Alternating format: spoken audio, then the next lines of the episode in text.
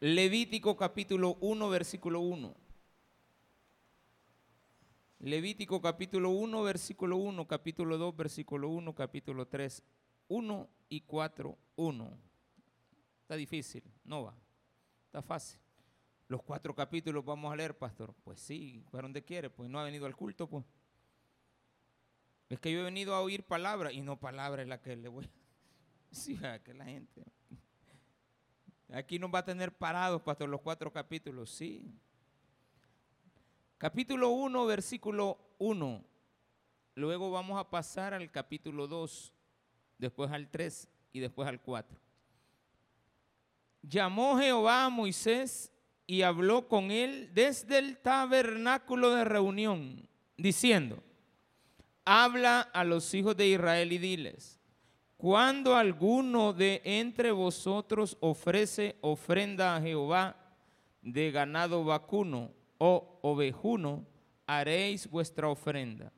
Si su ofrenda fuere holocausto vacuno, macho sin defecto lo ofrecerá. De su voluntad lo ofrecerá a la puerta del tabernáculo de reunión delante de Jehová y pondrá su mano sobre la cabeza del holocausto y será aceptado para expiación suya. Entonces degollará el becerro en la presencia de Jehová y los sacerdotes hijos de Aarón ofrecerán la sangre y rociarán alrededor sobre el altar, el cual está a la puerta del tabernáculo de reunión, y desollará el holocausto y lo dividirá en piezas.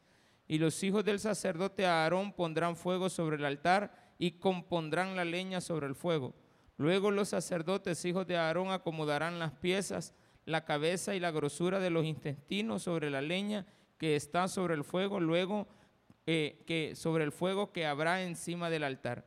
Y lavará con agua los intestinos y las piernas, y los sacerdotes hará arder sobre el altar. Holocausto es ofrenda encendida de olor grato para Jehová.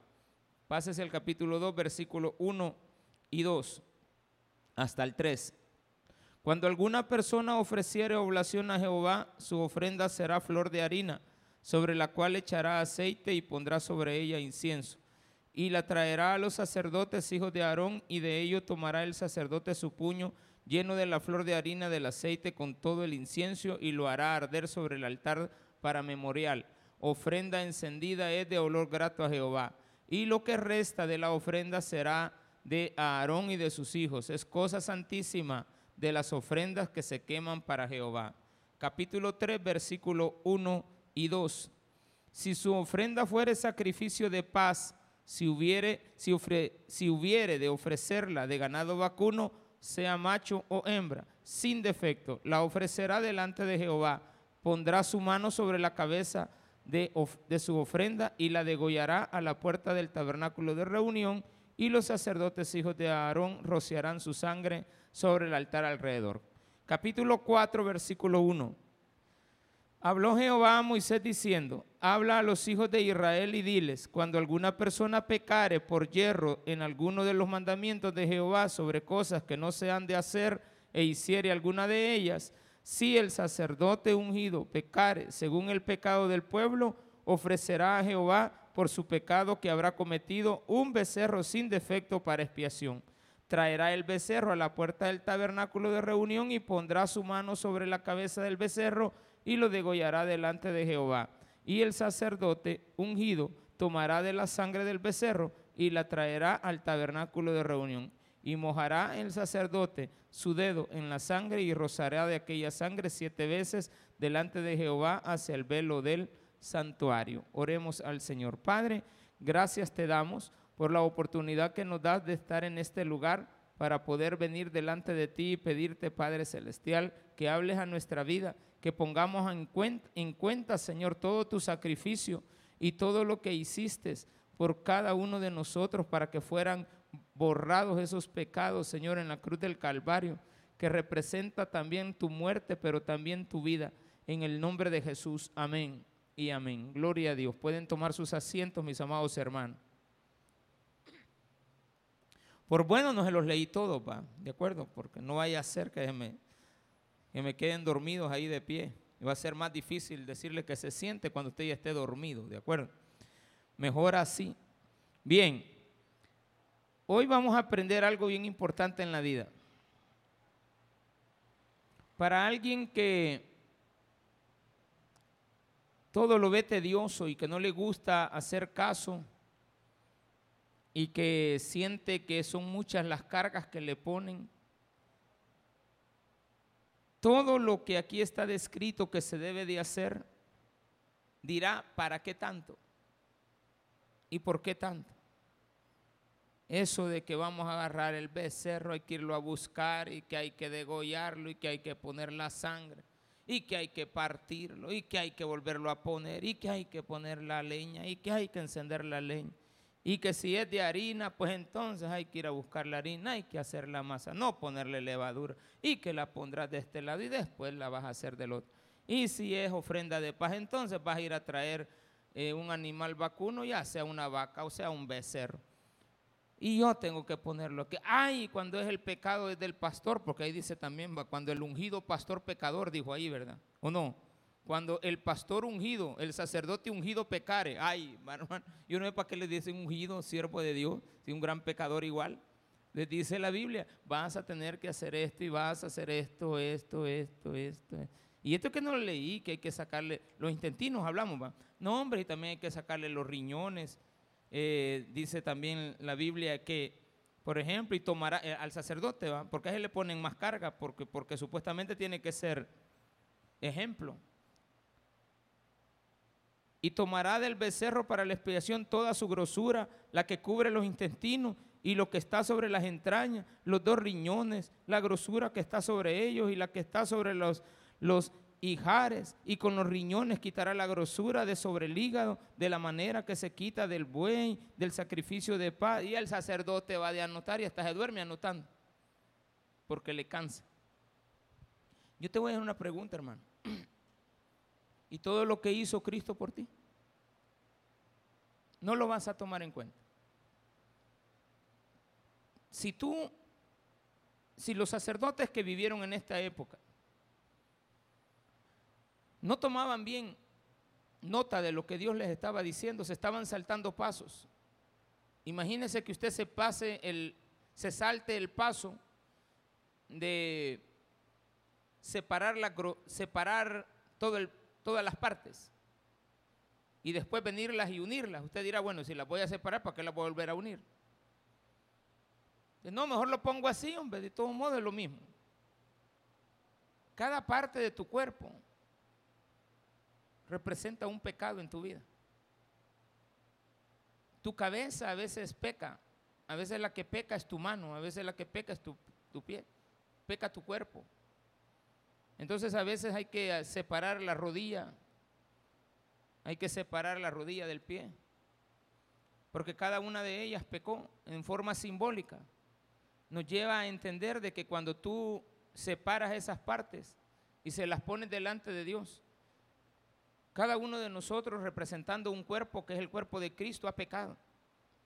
Y que por lo tanto hasta que se le presentan a Dios y se ponen delante de Él y se pasan por fuego son purificadas.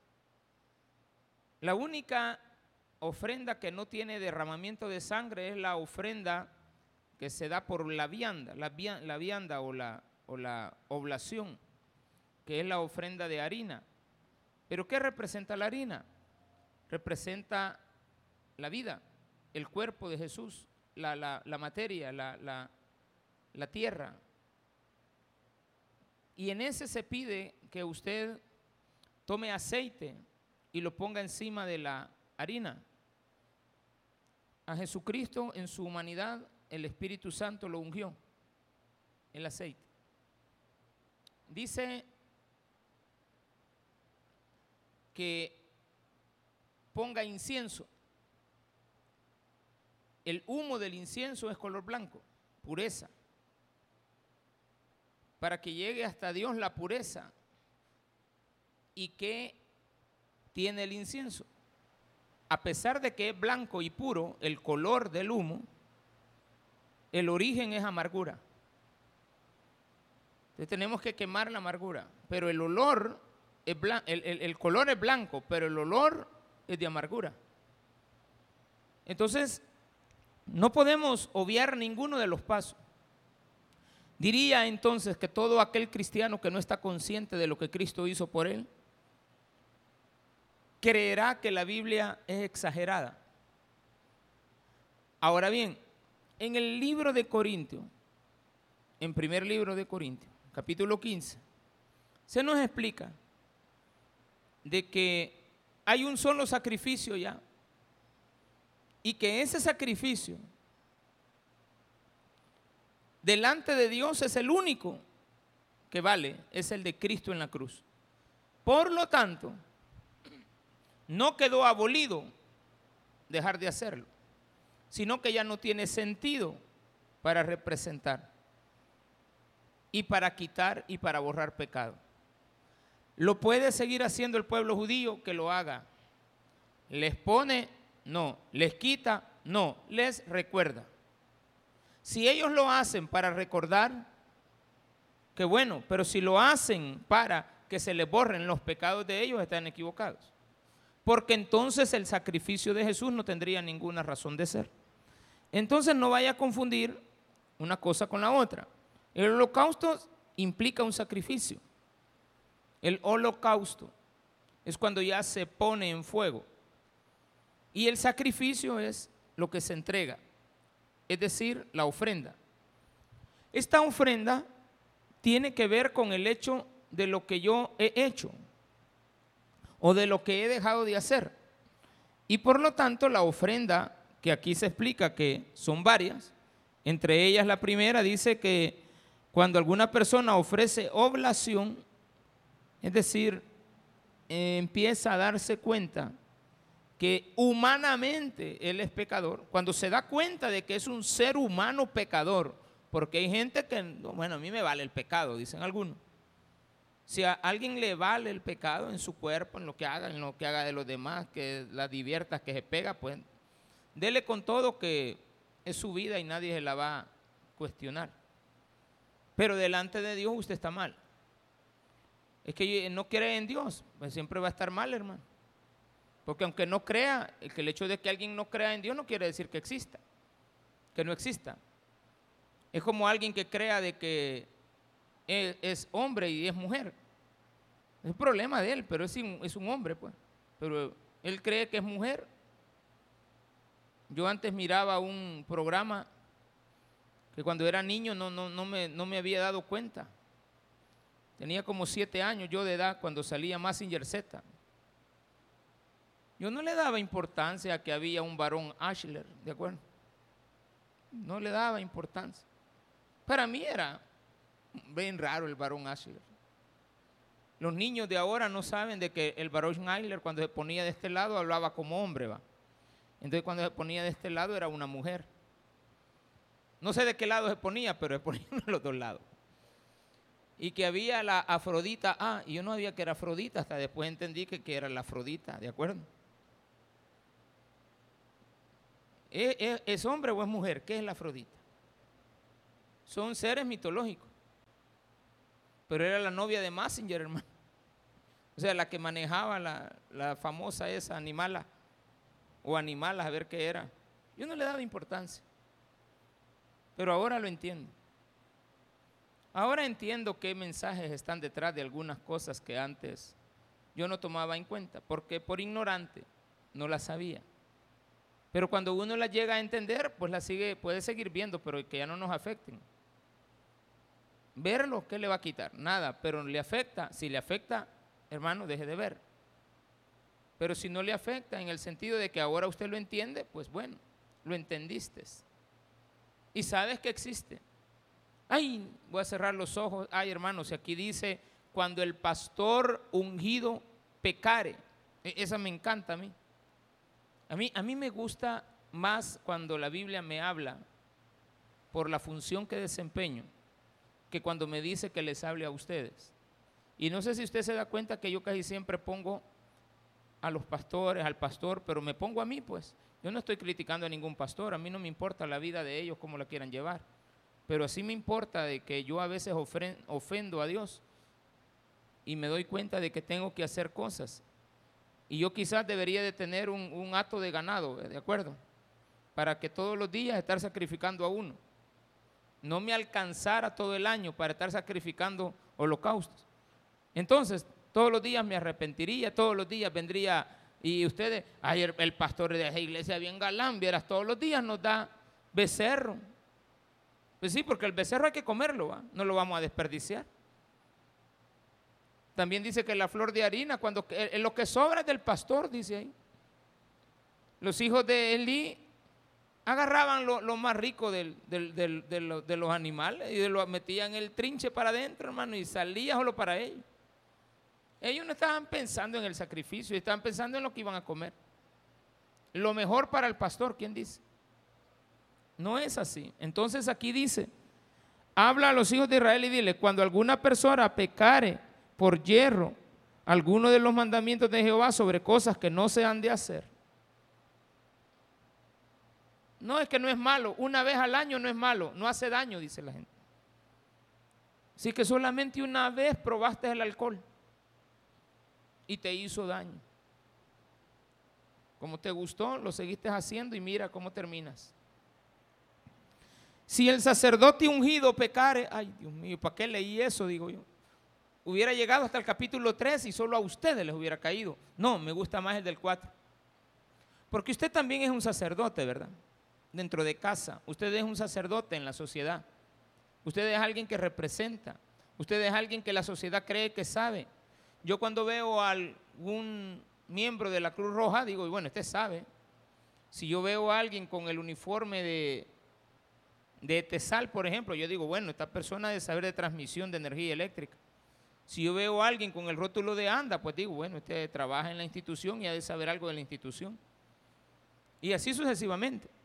Entonces, cuando usted lo ven con una Biblia, creen que sabe de Dios y que usted es una persona que al menos ha de respetar a Dios por medio de del libro que anda cargando, que se llama Biblia. Y no, y no solamente Biblia, realmente se llama Santa Biblia, ¿de acuerdo? Santos libros, los libros inspirados por Dios, santo libro, amén.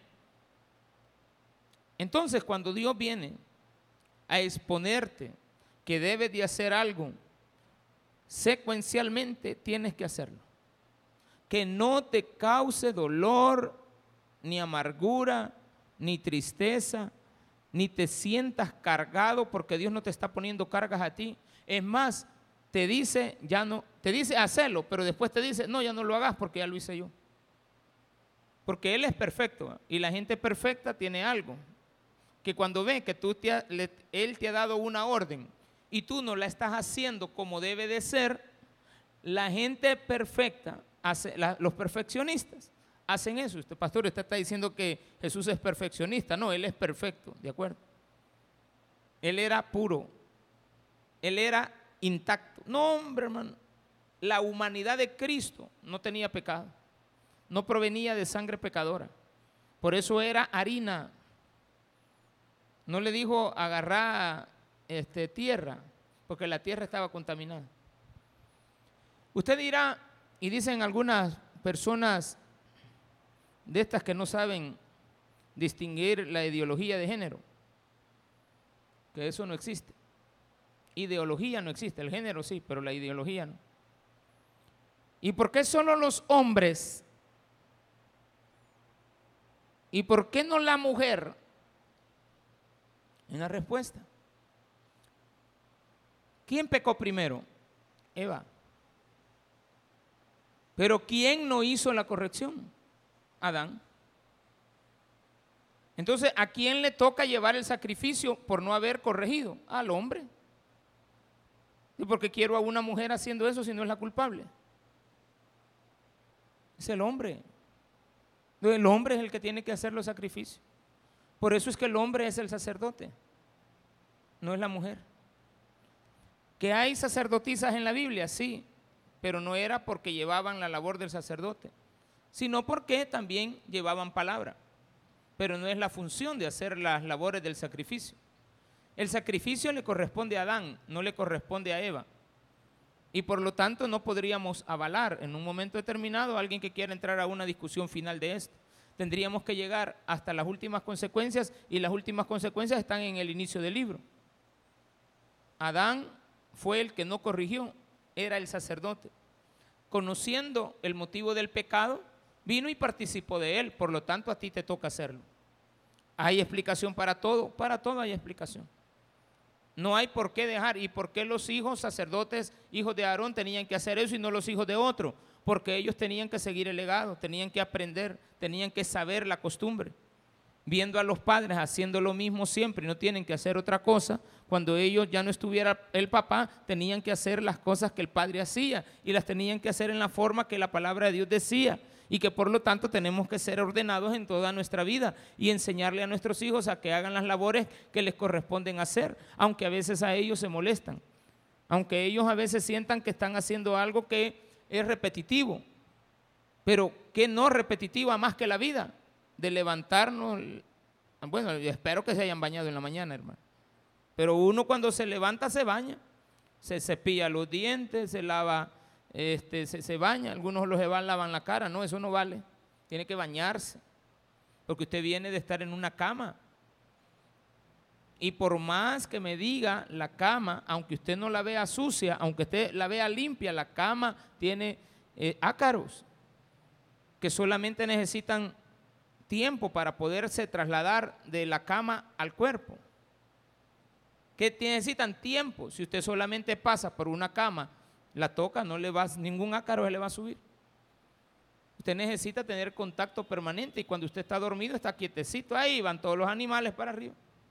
¿De qué necesita? Limpiarse, lavarse, cepillarse, vestirse. ¿Es rutina o no es rutina? Comer, lavar los trastos, es rutina. Venir a la iglesia, es rutina. Entonces, si nosotros le enseñamos a nuestros hijos a venir a la iglesia, se vuelve en ellos una costumbre. Al final, después de tantas acciones repetitivas, que se van a convertir en un hábito. Y esto se va a convertir en una costumbre y después en una cultura. Vamos a tener la cultura de venir a la iglesia. Vamos a tener la cultura de poder leer la Biblia. Si usted no se acostumbra a leer la Biblia y no le enseña a sus hijos desde pequeño a leer la Biblia, sino que a ver el partido de la Alianza y del FAS, y si es posible hasta llevarlo al partido, tremendo. Pero qué bueno, ¿qué de malo hay? Yo siempre he dicho, no, no hay nada de malo. No me lo satanice, no satanice las cosas. Es peor si no lavamos los intestinos, hermano. ¿Y eso qué, qué dice eso? Son los tuyos, hermano. Es para recordarte que hasta por dentro estamos podridos. ¿O no? Si me dice que lave el hígado, es que tengo que lavar el hígado. Dice que tiene grosura el hígado. Grosura es pecado. Si los riñones tienen grosura, las entrañas tienen grosura, hay que limpiarlas. Todo. Todo hay que limpiar. Hay que quitarlo. no me está hablando de lo que el otro hace, me está hablando de lo que yo hago. Entonces tengo que tener cuidado con todo lo que el Señor me dice que haga. Lo primero es el holocausto. ¿Y desde dónde habla Dios? Dios no habla desde una cantina. Y se paró el Señor en medio de la cantina y le dijo a todos, dejen de tomar, santos hijos de Dios. Hace un año lo vi en la iglesia y miren a dónde han venido a parar. No, nada de eso. Te habla desde el tabernáculo de reunión. Y para ser más específico, desde el lugar santísimo, desde su lugar, desde su trono, desde su presencia. Por eso tenías que haber hecho un lugar santísimo. Ahí para qué? Si ya no hicimos el tabernáculo, pues sí, pero adentro del tabernáculo hay un, un lugar más específico. Eh, tienes que hacerlo. Ni para aquel candelabro de siete con uno de tres, hombre. Muchos, siete. Siete. Mire que para qué voy a tener un lebrillo para lavar. Eh, yo en una pila lo voy a hacer. No, hombre, un lebrillo es para que te veas. ¿Y por qué tiene que ser de bronce? ¿Y por qué no lo hago así de otro metal, pues? De plata, porque no se refleja. Y cuando tú te vas a lavar la cara, tenés que verte. Que llega llena de pecado, te limpias, te lavas, botas esa agua y pones otra y te vuelves a ver. Eh, qué bonito me quedó el facial, vas a decir, ¿de acuerdo? me apliqué el tónico. Yo nunca había usado esas cosas y últimamente, pues una vez al mes estoy usando. Pues tenía muchas eh, cosas que no estaban ahí, que generan grasa. Y eso me ha ido ayudando a quitarlo. Y me dice mi hija, ¿va que habrás usado Tony? Como ella usa constantemente. Sí, le digo. Qué bueno, te felicito. Está bien, gracias, sí. Que me felicite. Pero ¿y por dentro cómo estoy? ¿De acuerdo? ¿Por qué no te haces un lavado de cerebro también? Un lavado de intestinos. ¿Por qué no te haces un lavado de corazón? Pero es que pastor, para lavarlo tengo que sacarlo y volverlo a poner. Es que eso es lo que eso es lo que simboliza. Pero ahora tienes la palabra de Dios en tu corazón, en tu mente, en tu alma. Entonces no me digas que no sabes. Desde el momento que aceptaste a Cristo, estás aceptando su sacrificio. Y por lo tanto tenemos que echar mano de esto. Jehová habló a Moisés desde el tabernáculo de reunión diciendo, habla a los hijos de Israel y diles, cuando alguno de entre vosotros ofrece ofrenda a Jehová y esta es de ganado vacuno o ovejuno, haréis vuestra ofrenda. Si su ofrenda fuere holocausto vacuno, macho sin defecto lo ofrecerá. De su voluntad lo ofrecerá a la puerta del tabernáculo. Es que Dios me lo está diciendo que lo haga. Las ofrendas tienen que salir de tu corazón. Es que Dios me dijo que lo hiciera. Ahí dice, sale de tu corazón que Dios al ver tu actitud tiene que guiarte. Bueno, ¿qué hago con esta ofrenda? Yo le quiero ofrecer algo a Dios porque me siento mal con Él. Te traje estas flores, le dice usted a la mujer, va, cuando no encuentra palabras, porque la, ha ofendido un día antes. Va. Entonces viene usted, pasa por el mercado de San Miguelito y todavía el desgraciadito pregunta y se las dejan menos, ¿de acuerdo? ¿Cuánto vale el ramo de flores? 12 dólares. Bueno. ¿Y cuántas traen? Seis. No me da más. Y no me las da ocho. Pidiéndole rebaja para irle. ¿Usted, ¿Usted estaría así con Dios? Si Dios te está diciendo, me quieres ofrecer algo que sea perfecto. ¿Y por qué perfecto? Porque mi hijo es perfecto y tú me lo vas a hacer simbolizando a mi hijo. Porque mi hijo era perfecto, entonces ¿por qué te estoy pidiendo un macho cabrillo perfecto? Por eso, es que me sale más barato el que tiene una pata cuta. Sí, pero ese no me sirve. Sí, pero ese, para mí hasta ahí me alcanza. Sí, pero no. ¿Por qué? Porque yo no te di algo sin defecto, yo te di algo puro. Y eso fue lo que sacrificaron. Yo les di a mi hijo y mi hijo era puro. Mi hijo era perfecto. Cuando llegó a la tierra no tenía mancha. Cordero perfecto que quita el pecado. Entonces, si yo te di algo perfecto, ¿por qué me quieres dar algo con defecto? Ya vi que tú me quieres dar algo, ok, ahora te voy a guiar cómo me lo vas a dar. Para que no cometas errores. Entonces viene Dios y te dice, mira, eso es lo que tienes que aprender. Cuando tú lo estés haciendo te vas a dar cuenta y diría el sacerdote, Dios tiene razón, tiene que ser un animal perfecto. Ah, y lo voy a poner en leña. Ah, hoy entiendo que Jesús fue puesto en una cruz y ahí fue muerto. Ahí le quitaron la vida. Dice, delante de mí lo vas a degollar. No dice que lo va a sacrificar, va al animal, va. No dice que lo va a poner en una cruz de la... No, no, no, no. Dice el símbolo. Lo vas a degollar delante de mí. Quiero ver que muera. ¿Qué viene a la mente de Dios? Si lo podemos ver así como que fuera un ser humano. ¿Qué vendrá a la mente de Dios? Cuando ve que están degollando al animal. Un animal perfecto. Cuando dice, es perfecto, mi hijo.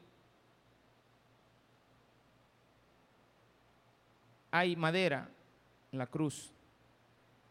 Lo van a matar ahí. Lo van a degollar. Me recuerdo la sangre de mi Señor, de mi hijo. Entonces viene Dios y dice, lo que estás haciendo es de acorde a lo que yo hice, entregar a mi hijo. Y tú estás haciendo algo que viene a mi memoria, porque estás haciendo el sacrificio que mi hijo hizo. Y yo cada vez que veo el sacrificio de mi hijo, me duele, pero sé que como resultado final está el perdón de tus pecados. Mire qué tremendo eso. Entonces, ¿por qué debo de ser tan específico en las, en las indicaciones? Por eso, porque Dios es perfecto. ¿Por qué tengo que hacer un holocausto tal cual Él lo pide? Porque Él es perfecto. Y vengo y digo, bueno, voy a darle a Dios una ofrenda porque quiero, en mi humanidad he, identificado que soy un pecador. Entonces paso al capítulo 2. Cuando alguna persona ofrece oblación a Jehová, su ofrenda será flor de harina. Esta es la ofrenda de, no de carne, sino que de harina. No tiene derramamiento de sangre. ¿Por qué no tiene derramamiento de sangre? Porque representa la vida de Jesús. Es la única. Recuérdelo, usted está aprendiendo, este culto es doctrinal.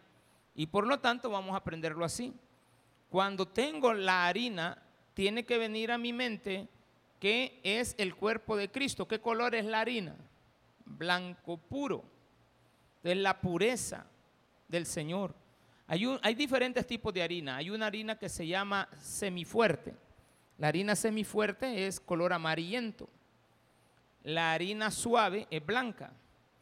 Y la harina extra suave es más blanca. Cada una tiene un, un uso.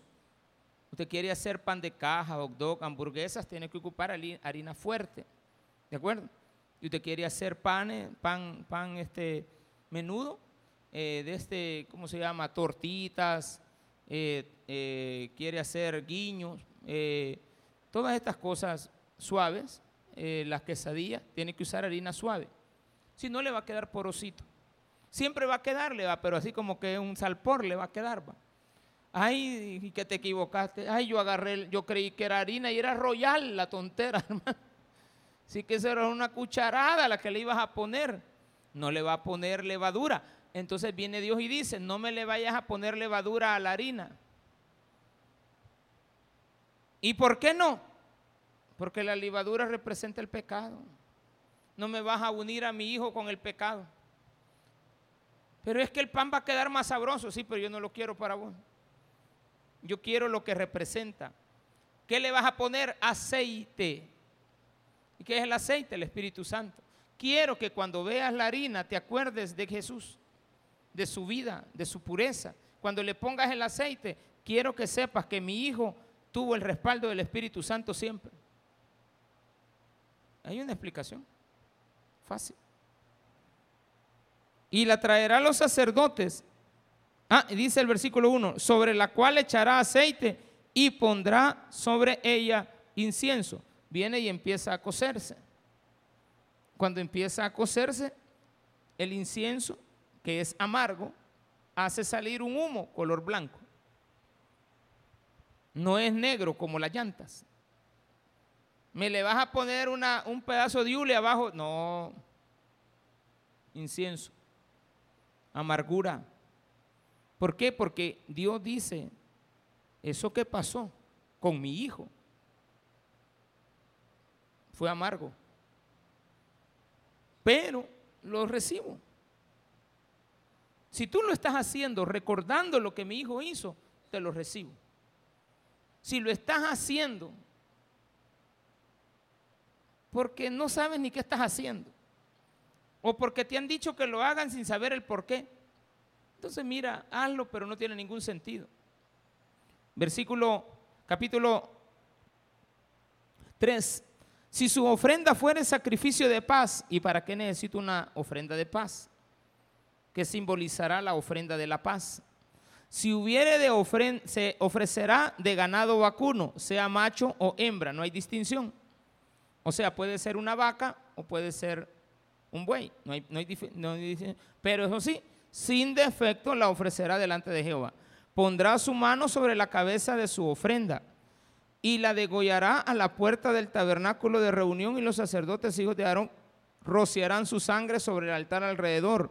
Luego ofrecerá del sacrificio de paz como ofrenda encendida a Jehová la grosura que cubre los intestinos y toda la grosura. Bien, cuando llevo una ofrenda de paz es que me quiero poner a cuentas.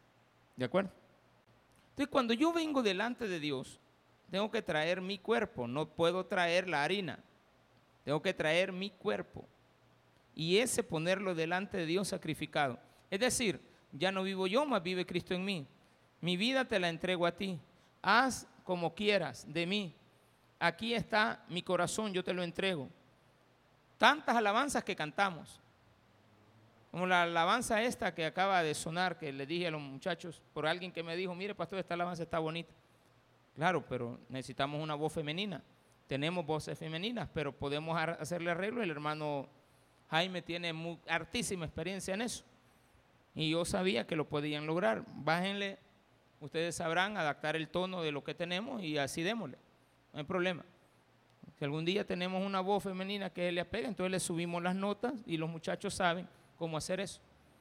Entonces, por eso es que el grupo no es así por así se le ha pedido a Dios que nos dé un grupo que alabe realmente al Señor. Y aquel que no lo está haciendo de corazón, pues lo sentimos mucho. Tenemos que irlo sustituyendo. ¿Por qué? Porque está arruinando lo, lo sacrificial, el sacrificio, porque está dañando el cuerpo, porque está dañando la perfección.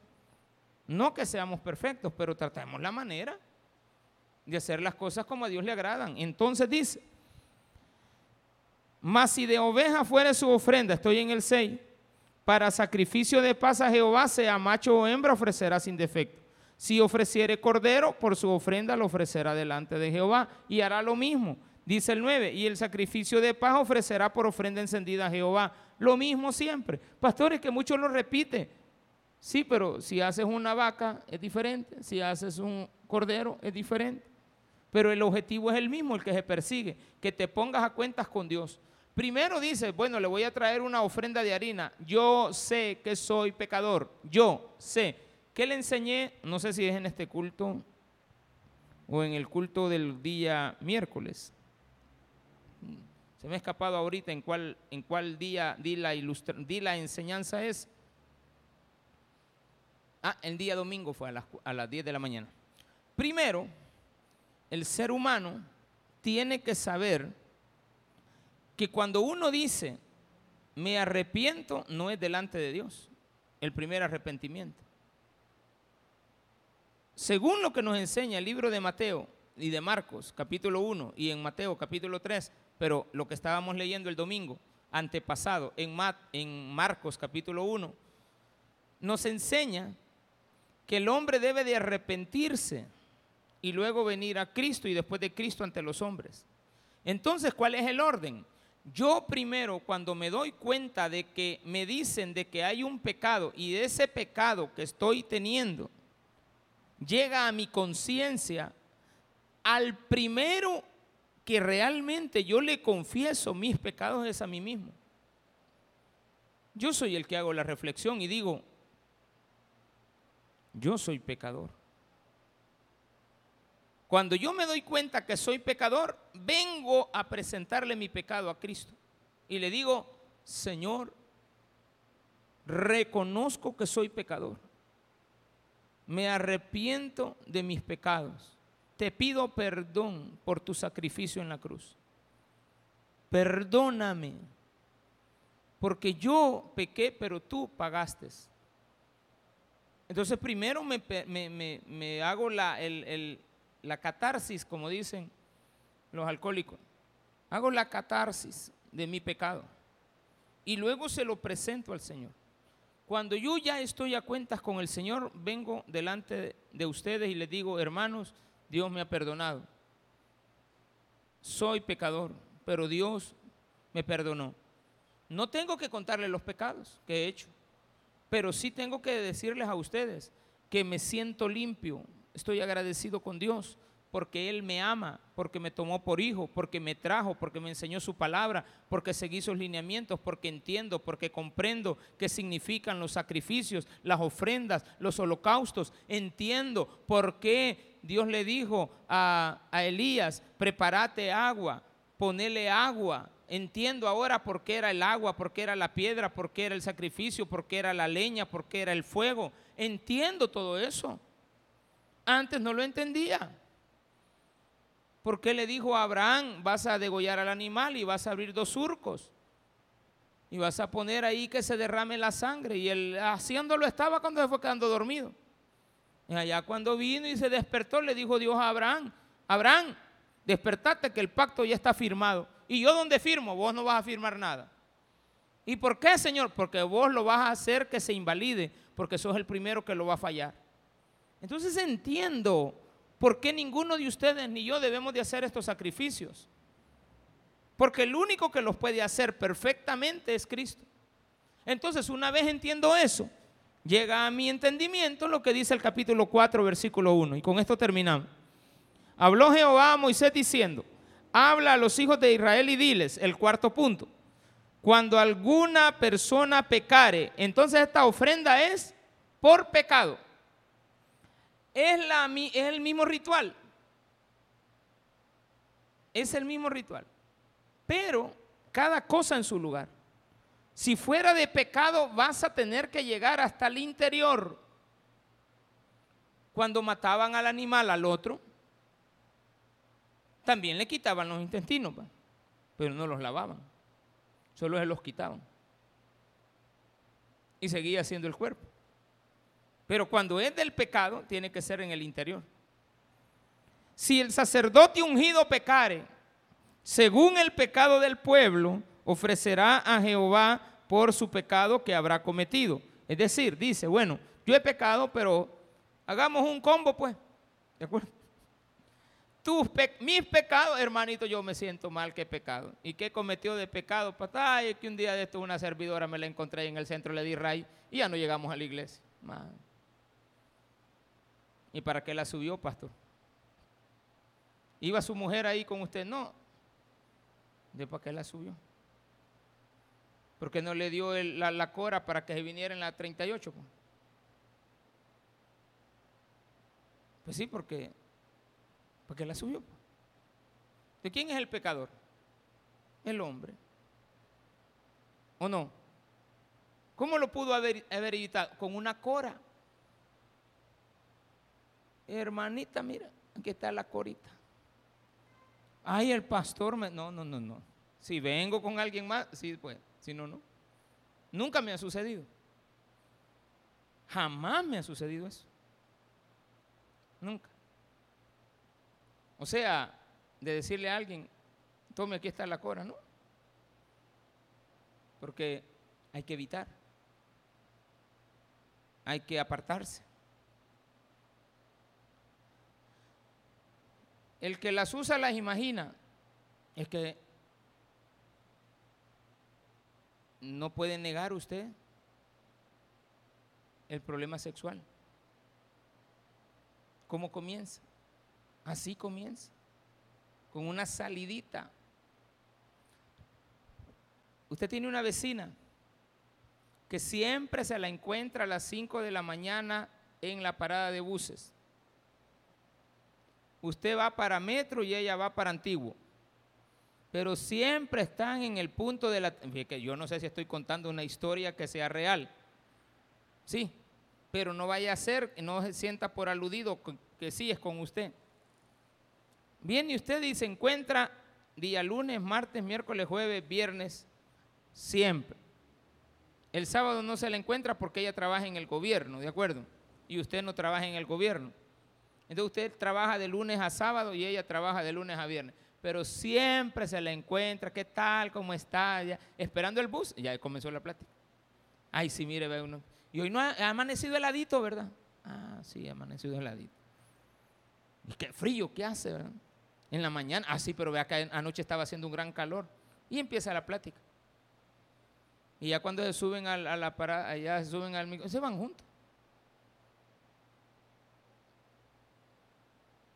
Cuando usted venga a sentir usted está enredado en ese pecado.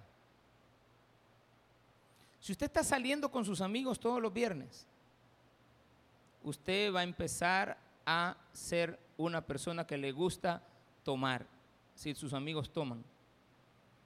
Es que yo solo tomo Coca-Cola. Ay, es que yo solo una Pepsi tenía en la mano. Ay. ¿Y a dónde van? Ahí a un bar. Pero eh, yo, yo, yo, pastor, yo, yo solo los acompaño. No me digas eso. De repente, va, no te vas a meter en ese problema. Va a llegar la muchacha ¿cómo se llama? El, chupadero es el Willy, o Billy, no es como que llama. O, algo así se llama, ahí, por, ahí por metros, no, no es por metro, ahí por la, donde para la 109. Entonces, la gran gana suya de venirse en la 109. La gran gana es que sabe lo que está haciendo. Allá se detiene, allá se para. No va a tomar, pero va a llegar la muchacha a servirle la bebida.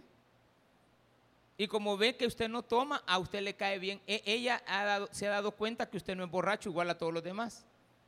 Usted viene y empieza la plática con usted. Ella, ella no tiene mala intención. Ella lo que pasa es que es una madre soltera que anda buscando a alguien que le ayude con el niño, ¿de acuerdo? Vas a entrar en ese pecado. Y los pastores están lejos de eso. No. Es que, hermano, usted y yo somos seres humanos. El que tiene que alejarse del pecado soy yo. Y usted también. Y por lo tanto, vamos a dejar de estar haciendo estas ofrendas de pecado. Porque Cristo ya lo hizo. Entonces, ¿qué hago? Bien simple ahora. Ay, me arrepiento delante de Dios. Perdóname, Señor, no lo vuelvo a hacer. ¡Pum! El siguiente día otra vez. Ay, Señor, no lo vuelvo a hacer otra vez. Tú quítame este impulso que tengo. Otra vez lo vuelve a Ay, Señor, esta es maña mía, pero yo sé que tú así me quieres. Y lo vuelve a hacer. Ay, Señor, a mí no se me quita esto. Yo no sé, yo creo que hasta que yo me muera te voy a entregar este pecado. Ay. Por eso le digo, no me alcanzara un acto de, de una finca, una, ¿cómo se llama? Un establo, lo que sea lleno de, vacas y de becerros y de cabritas y de todo lo que usted quiera. Y si quiere, dígale a Molsa y a, esas empresas que venden harina que me traigan unos 10 quintales y los ponemos ahí y usted va a empezar a echar de verde que se está acabando el quintal y no lo llevamos. ¿Y quién está ocupando la harina? El pastor, mira, todos los días se pone a hacer una, una ofrenda de, harina para el Señor. Es que, es que le da vergüenza darse cuenta que ese es un ser humano pecador. Mira ahí la vaca que estaba ahí, ah, yo, a la, yo, yo, yo, yo a la degollé. ¿Y porque la degollaste? Ay, es que, pues sí, que tenía hambre. ¿Cuál hambre? Te dio vergüenza. Entonces, al final, dice el versículo 22, voy a ir hasta ahí, 4.22. ¿Qué es usted en la casa? Ay, el jefe del hogar, ¿verdad que sí? ¿Verdad que sí? ¿Qué es tu papá? El jefe del hogar. Capítulo número 422. Cuando pecare un jefe, vaya, e hiciere por hierro algo contra alguno de todos los mandamientos de Jehová su Dios sobre cosas que no se han de hacer y pecar, lo mismo. Luego que conociere su pecado que cometió, presentará su ofrenda a un macho cabrillo sin defecto. Lo mismo. Entonces Dios no tiene distinción en eso. Vamos a quitar, vamos a poner el último, la ofrenda expiatoria, que esta se me escapaba. Capítulo 5, versículo 14. Habló más a Jehová a Moisés diciendo, cuando alguna persona cualquiera cometiere falta y pecare por hierro en las cosas santas de Jehová, traerá por su culpa a Jehová un carnero sin defecto de los rebaños conforme a su estimación en ciclo de plata del ciclo del santuario en ofrenda por el pecado y pagará lo que hubiere defraudado de las cosas santas y añadirá a ello la quinta parte y lo dará al sacerdote y el sacerdote hará expiación por él con el carnero del sacrificio por el pecado y será perdonado. Me encanta el último. En todos lleva este ingrediente y será perdonado. Ahora bien, cuando voy a quitar una expiación, es decir, vamos a ponernos a cuentas totales con Dios y de aquí en adelante, hoy sí, fue la última. Y usted dice, llevo cuatro años que dejé la bebida. ¿Estamos bien? Llevo cinco años de mantenerme con una sola mujer, mi esposa. Qué bueno, vamos avanzando. Tengo cuatro meses de no decir una mala palabra. Vamos avanzando. Qué bueno. ¿Por qué dice en esta añadirá una quinta parte? tienes que pagar con algo que a ti te cueste. Muchas veces no nos ponemos a cuentas porque solo ponemos lo de los demás y no ponemos nada a nosotros. Entonces dice que traerá la ofrenda y se la entregará al sacerdote y el sacerdote sabrá hacer lo que tiene que hacer con ella. Más sin embargo, no es la obligación de una cantidad. Hay gente que dice, vamos a eh, simbolizar este pecado en dinero. No se pagan así las cosas. Usted tiene que tener cuidado con el dinero. Tiene que tener mucho cuidado con querer comprar el pecado. El pecado no tiene precio. ¿Qué es lo que hacían acá? Pagaban en ciclos de plata, pero le voy a explicar eso más adelantito, no en este culto, sino que en otro. Pero le voy a dejar un adelanto. Cada joven tenía un precio. Cada joven valía 20 ciclos de plata. Y eso era por el hecho de que llegaba a ser un adulto. en la adultez sabemos perfectamente que ya no somos inocentes. Entonces se nos tiene que tomar por alguna, por alguna falta. Entonces lo primero que usted hace es ponerse a cuentas con Dios y decirle, tengo tantos jóvenes en la iglesia y ya pagaron su sacrificio. El sacrificio se trasladaba en ese caso a una moneda, que eran los ciclos de plata. No lo vamos a hacer aquí, ¿verdad? ¿De acuerdo? Pónganse a cuenta todos los jóvenes con un billete de a 20. No, hombre, hermano, usted es ladrón, estafador, ¿es que es? Pónganse a cuentas con Dios, hombre, y estuvo. Ya sea jefe, ya sea sacerdote, ya sea mujer, ya sea hombre. Pero es así, el perfecto es Cristo. Démele un fuerte aplauso al Señor.